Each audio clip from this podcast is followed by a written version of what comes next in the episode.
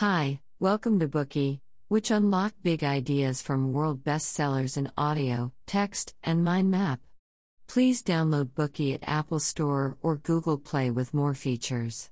Get your free mind snack now. Today we will unlock the book by Gary Chapman called The Five Love Languages. It is common that relationships change after marriage, even though many couples were happy when they were in love before that. They may fight with each other more frequently after marriage. More seriously, these conflicts can lead to emotional crises or even divorce. What's going on? The problem is that we all have different love languages, which means we all have different ways of expressing love. When getting along with our partner, we express our love based on our own ideas. These different ideas mean people will eventually end up with different love languages. This is the point, does your partner understand your way of expressing love? Will he or she feel that you love him? This happens because we ignore the fact that everyone has different love languages. Your partner might not feel your love when you express love in your own ways. Why are love languages important? In the book, the author says that giving and receiving love is at the center of every single adult sense of well being. Marriage is designed to satisfy our needs for an intimate relationship and love. Feeling loved is the most important emotional need for us. In his book, the author uses a good metaphor in every child's heart, there is an emotional love tank waiting to be filled with love. It's only when a child feels truly loved that he can grow up healthy and happy. However, when the love tank is empty, the child will exhibit problematic behaviors. Adults are the same. If our love tank is empty and we cannot feel loved, our marriage will have problems. So, how can we fill our love tank and reap good results in a marriage? The love language teaches us how to fill our love tank in the proper ways, and this book will tell us how to do it in detail. Gary Chapman is a prominent relationship coach who has met lots of couples who were faced with marriage issues. Through deep communication, he found that the reason for the marriage crisis was that both partners used the wrong love languages to get along with each other. Therefore, he wrote this book to help people discover their love languages and have a better marriage. His other book, Things I Wish I'd Known Before We Got Married, discusses common traps that can be found in a marriage. If you are interested in it, please listen to our Bookey of that book. Next, we will cover the essence of the five love languages in six parts. We will learn how to discover our partner's love language as well as our own to have a happy and healthy marriage. Part 1 Love Language Number 1 Words of Affirmation. Part 2 Love Language Number 2 Quality Time. Part 3 Love Language Number 3 Gifts. Part 4 Love Language Number 4 Acts of Service. Part 5 Love Language Number 5 Physical Touch. Part 6 Discover your primary love language. Okay, let's look at Part 1 The first love language Words of Affirmation. In life, when we hear words of affirmation from others, we will be encouraged and willing to give them something in return. There are many ways to express your affirmation, and giving compliments to your spouse is one of them. Therefore, we can also use words of praise to express love. Mark Twain once said, I can live for two months on a good compliment. Words of praise are emotional methods to express love. Verbal appreciation or praise is a powerful tool of love. And it is better to use simple and sincere statements to express affirmation. For example, when you see your partner wear a new dress, you can say, Wow, you look pretty in this dress. It is also necessary to praise your partner when he or she does something for you. For example, when he often picks you up to work and home, you can say, Thanks for always picking me up on time. I like that. I really appreciate it since it makes me feel safe. If we often use such words of affirmation to praise each other and receive them as well, the quality of our marriage will definitely improve.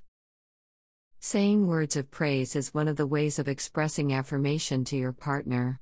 Additionally, we can use words of encouragement to express affirmation and love. Being encouraged can also inspire one's courage. Therefore, your partner needs your encouragement when they want to do something. If your partner likes reading and tries to write but is worried about not writing well, you can encourage her by saying, I have read your articles and I think that you write really well. I will be here to support you. With your words of encouragement, they may take the first step. When your partner pursues a better occupation or develops an interest in something, your encouragement can create a wave of determination for them. In addition to words of praise and encouragement, we also need kind words to express love. Love is kind, and we must use kind words to express love.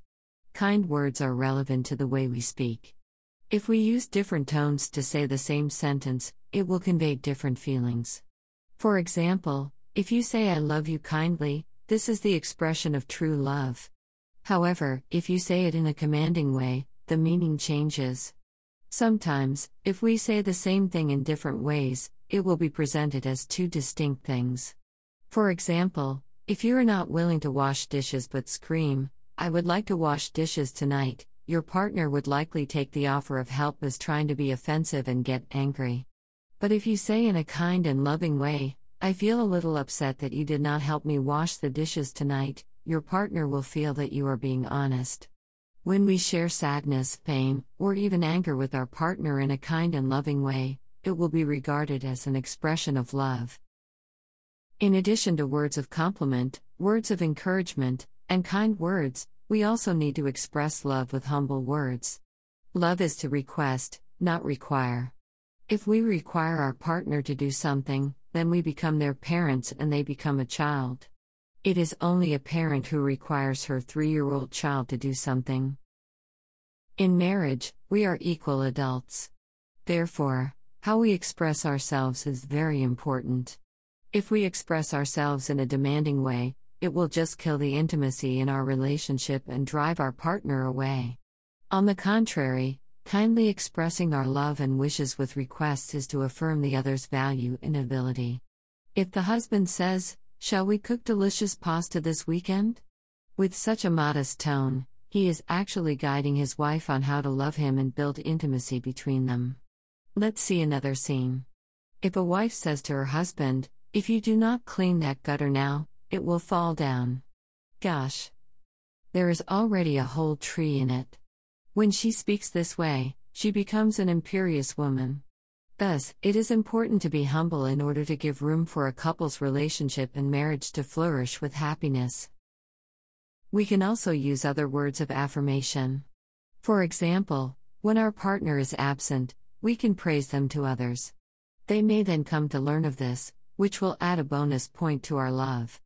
If you are not good at speaking, but words of affirmation are the primary love languages of your partner, we suggest you keep a notebook.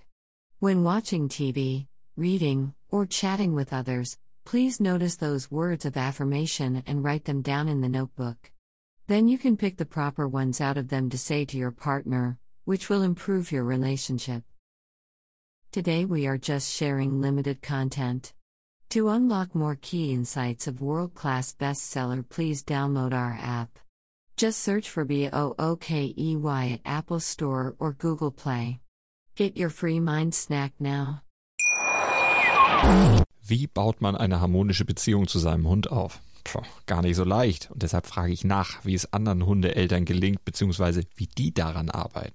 Bei Iswas Dog reden wir dann drüber. Alle 14 Tage neu mit mir, Malte Asmus und unserer Expertin für eine harmonische Mensch-Hund-Beziehung, Melanie Lippisch. Iswas Dog? Mit Malte Asmus. Überall, wo es Podcasts gibt.